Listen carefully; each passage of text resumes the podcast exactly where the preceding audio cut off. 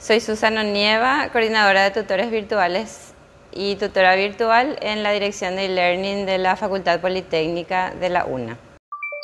Las plataformas hoy día se convirtieron, se establecieron como el contexto en el cual interactuamos con nuestros alumnos y ellos con nuestros contenidos.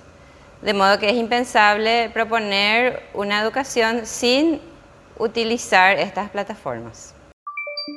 Para quienes ya manejan la tecnología o ya lo manejaban antes de la pandemia, está el desafío constante de integrar la pedagogía con la tecnología, puesto que un nivel básico de manejo de las tecnologías no nos permite pensar en exigir un poco más a los alumnos, un poco más en cuanto a los niveles de pensamiento, de nuevo las inteligencias múltiples, facilitar otros niveles de mm, pensamiento desde lo tecnológico.